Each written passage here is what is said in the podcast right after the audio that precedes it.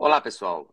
Este podcast é produzido pelos alunos da disciplina Tópicos Avançados em Metodologias Ativas de Ensino-Aprendizagem do Programa de Mestrado Acadêmico em Ciências Aplicadas à Saúde, orientados pela professora doutora Franciele Silvestre.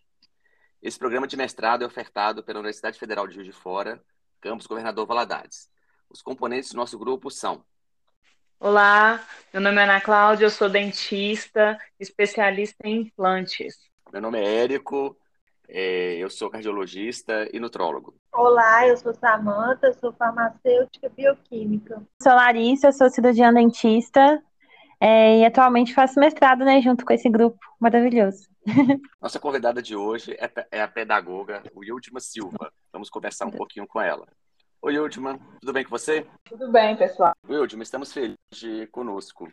É, nos conte um pouquinho sobre você. Bom, primeiramente eu quero agradecer né, o convite de estar aqui gravando esse podcast sobre metodologias com é, O meu nome é Wilja Mesquita Silva, eu sou administradora, pedagoga, sou mestre em gestão integrada do território, JIT, pela Univale, sou também designer instrucional, professora universitária. Eu sou uma apaixonada pela educação e uma entusiasta pelo learning, o aprendizado ao longo da vida. Então, Wildman, é, nós sabemos né, que você trabalha com as metodologias ativas. É, conta para a gente um pouco como que você começou né, a trabalhar com, essas, com as metodologias ativas, como que é. é eu comecei né, com as metodologias ativas quando ah, no ensino superior, como pedagogo.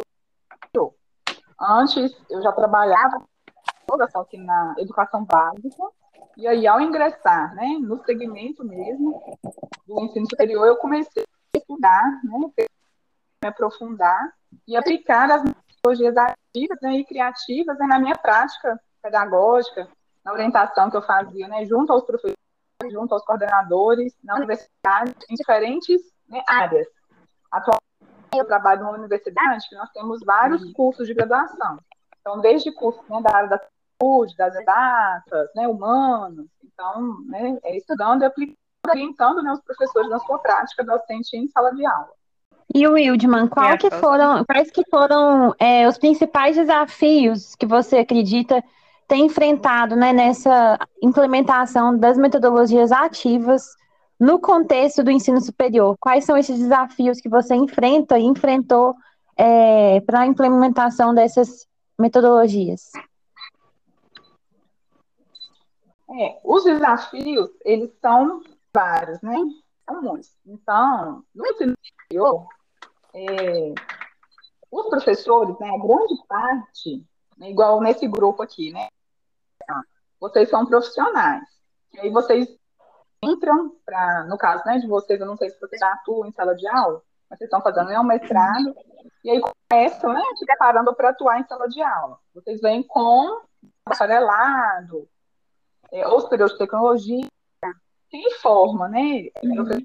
A profissão, é, né, quem tem a licenciatura. Então, o ensino superior já tem essa popularidade, que grande parte dos nossos professores são profissionais. Primeiro, ele é um profissional né, na sua área uhum. específica, para depois ele começar a atuar, seja né, por um convite de alguém ou por uma oportunidade mesmo.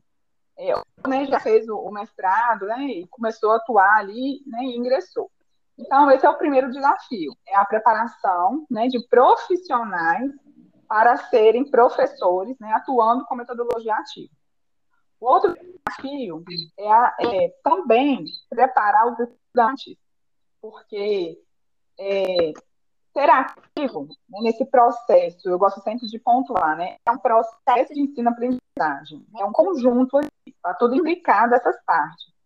Então, nesse processo de aprendizagem, ele é muito trabalhoso para os dois lados, tanto para o professor, né, que vai planejar sua aula para aplicar, como também para os estudantes. Então, se a gente né, é trazer aqui esse recorte para esse trabalho de vocês, é trabalhoso, né? Dá trabalho pesquisar, né? Se colocar no centro desse processo. É mais cômodo a educação tradicional, onde todos nós lá passivos, né? O professor fica lá no centro da sala, ele ministra ali o, né, o conhecimento, como o Paulo Freire já colocava, né? Criticava a educação bancária, que o professor ele depositava os conhecimentos né, na cabeça dos estudantes. Então, a metodologia ativa, ela é muito eficaz, mas ela demanda uma preparação tanto da parte dos professores para aplicarem, como também de uma mudança de postura dos estudantes, de serem passivos para serem né, ativos. Então, são esses contextos né, que, que nós temos, que é, são né, os desafios né, que todos nós enfrentamos quando a gente começa a trabalhar com as metodologias ativas. Né? Perguntar, eu queria só te perguntar uma coisa, Wildman, nesse, nesse sentido, em relação a. O que, que você acha mais difícil, assim, nesse, nesses desafios que você colocou aí? Você acha mais difícil engajar o aluno ou engajar o professor? nesse contexto de ensino superior, na sua experiência, você acha que ambos são é, tão difíceis quanto? Ou é mais difícil engajar aluno, é mais difícil engajar o professor para atuar né, nas metodologias ativas de forma consistente? Olha, é uma, né, continua sendo uma pergunta de milhões. Porque é um, né, o processo, ele é de ensino-aprendizagem. É, então, os dois, né, a, a professor como aluno, ele tem, os dois têm que estar imobilizados. Por exemplo, é, aí vocês podem falar assim, ah, mas eu consigo aprender sozinha, né? Um manual de instrução, um livro, vou pesquisar um tutorial, vou aprender sozinha, não preciso de professor. Tá, mas quem preparou o tutorial, quem preparou o livro, quem preparou a aula? Né? Teve alguém que foi, né, e preparou aquilo ali para que a outra pessoa pudesse ver aquele conteúdo e estudar professor, quando ele vai estudar e aplicar a metodologia ativa, é uma mobilização. Não é fácil, como eu disse. Então, assim, a gente tem que ter o plano A, o plano B e o plano C. Porque quando à frente, né, na sala de aula, e assim, eu falo experiência tanto né, de pedagoga, que eu tenho os professores como meus alunos, como também próprios né, alunos ali que precisam se mobilizarem para o aprendizado. Então, por exemplo, quando eu faço uma formação, eu passo um estudo prévio, né, para saber o conhecimento, né, do, da, dos meus alunos, né, no caso dos professores, eles inteirarem do assunto. Só que para aplicar, né, uma metodologia ativa à sala de aula invertida. Quando chega no dia da formação, e assim, gente, eu já testei é, artigo com poucas páginas, eu já testei essas leituras rápidas que a gente pega na internet, assim, leitura de três minutos, cinco minutos. Uhum. O professor uhum. clicou para abrir e era três minutos de leitura. Fica complicado. Quando o professor ele está aplicando a sua prática, né, junto com os alunos, o que, que tem que fazer? Combinados. Então, assim, não adianta né, planejar a aula na metodologia ativa sem conversar com os estudantes. É, vocês né, leram o título né, da disciplina eu acredito né, que a professora tenha explicado isso, o que é a metodologia ativa, como que ela funciona, que precisa das duas partes. Então, é, eu sempre oriento que o professor tem que fazer os combinados com a turma. Por exemplo, né, a sala de aula invertida. Para a aula funcionar, o aluno tem que vir com a leitura prévia feita de casa, senão quando ele chegar na sala de aula, a aula vai ser um fiasco, porque ninguém leu. Então, assim, o professor uhum. tem que ter um plano B, né? vai reservar lá cinco minutinhos para fazer uma leitura dinâmica do material, vai começar com os conteúdos né, prévios, vou começar fazendo uma avaliação diagnóstica inicial. Então, assim, as duas partes são imbricadas. Vai depender muito da análise diagnóstica do meu perfil. Qual que é a minha turma? Minha turma, né? É de mestrado, é uma turma do ensino superior, é uma turma de que segmento, né? Qual a faixa etária? São pessoas que têm mais envolvimento com a tecnologia, menos habilidade. Então, assim, gente tem que fazer análise né, geral, mas assim, as duas partes são importantes. E é uma pergunta respondida. Obrigada. Você, você acha que existe alguma metodologia ativa mais fácil para implementação em São Olha, é, eu costumo dizer que a metodologia mais fácil para implementar é a metodologia né, ativa que o professor é, domine, né, no sentido assim, que ele tenha segurança, que ele tenha feito o seu planejamento daquela metodologia, que ele tenha a intencionalidade do que, que ele vai né, fazer ele no seu plano né, de aula ali, e que o professor tenha um plano A, B, C, se precisar até um plano ali, né, se for necessário. Sim, qualquer metodologia ativa serve para qualquer né, conteúdo. Então, assim, a resposta assim, de cara seria não. Vai depender muito de quê? Qual que é a minha intensidade, né? Qual que é o meu conteúdo ali? Qual que é o objetivo a ser desenvolvido ali com aquele conteúdo? Então, assim, a metodologia, ela tem que estar atrelada para o meu objetivo e ao meu conteúdo. Então, assim, é, né, o grupo aqui é mais da, saúde mesmo. Né, é um mestrado mais focado na saúde. Uhum. Então, assim, tem conteúdos primordiais que precisam de uma aula expositiva é, dialogada ali. Não adianta eu vir trazer coisa, sendo que eu preciso né, do professor estar ali mediando aquele conteúdo, fazendo aquela apresentação inicial para os estudantes. Então, assim, a metodologia né, mais fácil só vai ter segurança, né? E planejou com intencionalidade. E tendo um plano A e um plano B, pelo menos. Uhum. E sendo assim mais específico, né, entrando um pouquinho numa metodologia específica, é, a gente falando um pouco agora sobre o estudo de caso, é, como que você faz? Você trabalha com estudo de caso? Quais são os desafios que você encontra é, no dia a dia e quando você vai trabalhar com estudo de caso? Como que é? Olha, é, né, o estudo de caso, ele é uma metodologia né, muito utilizada em várias eu comentei, eu atuo também como pedagoga né, no ensino superior e né, tem cursos de diferentes áreas. E é uma metodologia que é baseada na problematização. Então, ela aplica né, a diferentes do saber. E eu penso que o metodologia vai depender né, do professor né, ou criar, ou adaptar o estudo de caso ideal para o seu conteúdo. Então, assim, o estudo de caso, ele tem que desafiar os seus alunos para serem ativos ali naquele, né, para resolver os problemas que estão ali elencados naquele estudo de caso. Então, se for um estudo de caso muito fácil, né, assim, simplório demais, é, então, se o, o, estudo de caso ele for muito fácil, ele vai ser desmotivador para os alunos, porque rapidamente eles vão conseguir resolver aquele né, estudo de caso e falar assim, nossa, era só isso. E se for um estudo de caso muito difícil, também é desmotivador, porque eles vão pensar assim, nossa, é impossível responder isso aqui, né? Você está achando que é só o quê? Uhum. Também gera, né, uhum. esse, esse sentimento aí de, né, vamos dizer assim, uma incompetência mesmo. Então, para um estudo de caso né, ser efetivo, ser eficaz, o professor precisa assim, ter claro quais as competências e as habilidades que ele quer desenvolver né, nos seus alunos e sempre ser esse mediador no processo para os alunos conseguirem avançando ali né, as etapas.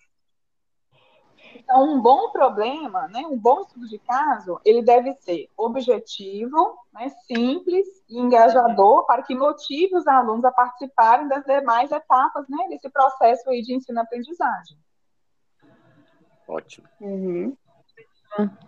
E, Edmond, qual que é a sua percepção sobre o uso né, do estudo de caso e o PBL também, aplicado à área da saúde, às ciências da saúde em geral? Você acredita que é algo a ser implementado de forma urgente no ensino é, superior na área da saúde, ou é algo assim que a gente pode deixar para algo para ser implementado realmente a posteriori?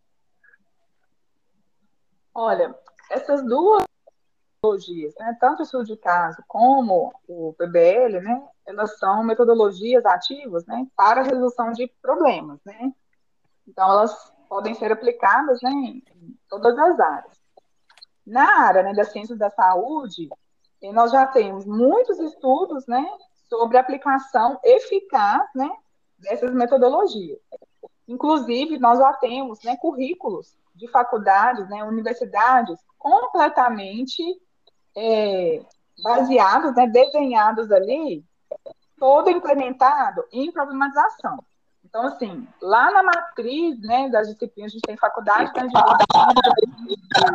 enfermagem, que tudo é baseado em estudo de caso e problematização. Não tem disciplinas né, separadas, é tudo junto ali, né, um arcabouço mesmo. Eu considero que é muito eficaz, né, principalmente na área da saúde, porque o ser humano ele precisa ser visto de forma integral. Então, quando né, é, a gente procura alguma ajuda né, de um profissional da saúde, a gente põe ali né, o meu problema, a minha dor, a minha ali, essa é uma pontinha né, do iceberg ali. Geralmente as pessoas deixam né, tudo para a última hora, quando o remedinho ali já não está mais fazendo efeito, que corre lá, né, não consegue resolver e vai lá. Então, o profissional né, da saúde ele tem, que estar, ele tem que estar apto para a resolução desse problema apresentado de maneira interdisciplinar que é a grande riqueza né, das metodologias ativas com a problematização. Por quê? É, o PBL, né, o estudo de caso, ele traz ali um cenário, né, traz ali um problema, um cerne ali, que os estudantes vão ter que ir lá buscar nas diferentes áreas, né, conteúdos né, que eles estudam, que abordam, para poder tentar trazer aquela resolução daquele problema. Então, assim, ele não abre uma gavetinha, ah, eu vou pegar tal disciplina agora, para resolver esse problema aqui. É um conjunto né, de competências e habilidades.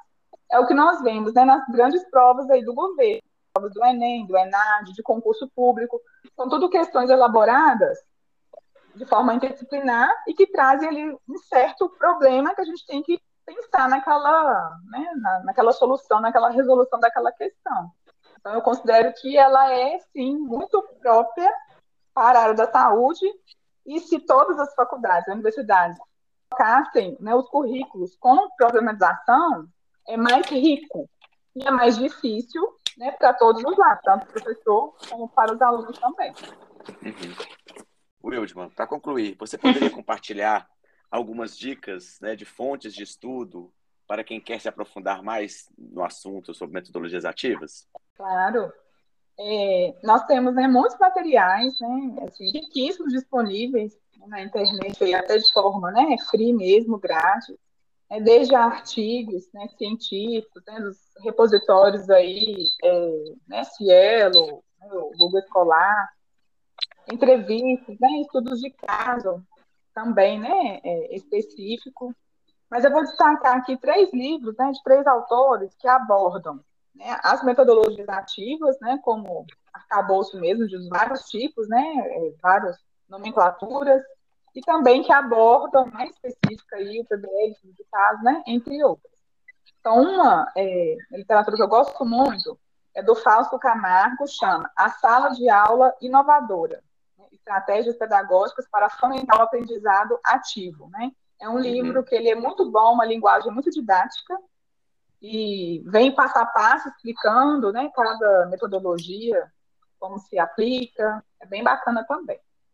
Aí tem um outro livro, que é as metodologias ativas, perspectivas teóricas e práticas no ensino superior, que ele é do Vander Neves, mas tem mais autores, né, é um etial aí, e é, uma, é um livro que traz uma coletânea de aplicações, vamos dizer assim, de estudos de casos, né, do ensino superior, de é um grupo né, de pesquisa em metodologias ativas e alguns colaboradores que trouxeram como que eles aplicaram né, a metodologia e o estudo de caso dela, né, como que foi. Então, é bem interessante também nesse sentido.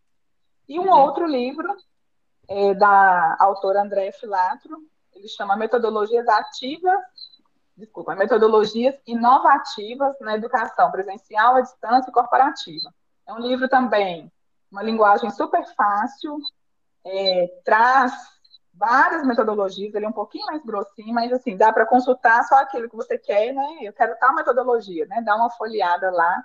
São livros, uhum. assim, que são muito bons, didáticos, de né, linguagem fácil, acessível. E eu também, né, disponibilizo o, nesse dá um Google aí lá no Lattes também, como né, eu sou estudiosa das metodologias ativas e né, eu tento aplicar muito do que eu faço da minha prática. Eu tenho artigos também, né, resumos é, expandidos também, trabalhos completos. estão lá registrados dentro do LACS também, que vocês podem dar uma consultada lá, que são coisas assim, bem da nossa realidade, né, da nossa prática mesmo aqui, né, de Valadares, de Minas, né, de Ótimo. gente como a gente mesmo. Uhum. Adoramos demais as perguntas, as respostas e gostamos muito de ter, de ter você aqui com a gente. Muito obrigado. Ok. Eu agradeço também a participação, meu convite me coloca à disposição também quando vocês precisarem de, né, de alguma ajuda aí nas metodologias ativas, né? Eu gosto muito de colaborar também. Ótimo, muito obrigado.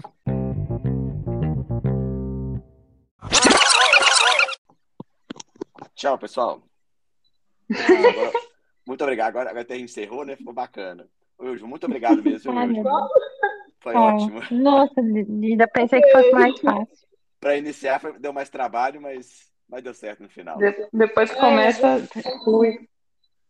É assim, a internet também, né, às vezes não ajuda, né? Cai, acontece. Mas se vocês é. precisarem na sala de mim, de, de, gravar alguma outra parte, pode me falar que eu estou à disposição. Tá, Joia. Muito obrigado, viu, Edmo? Obrigada. Boa, boa noite para vocês aí. Okay, boa, noite. Boa noite.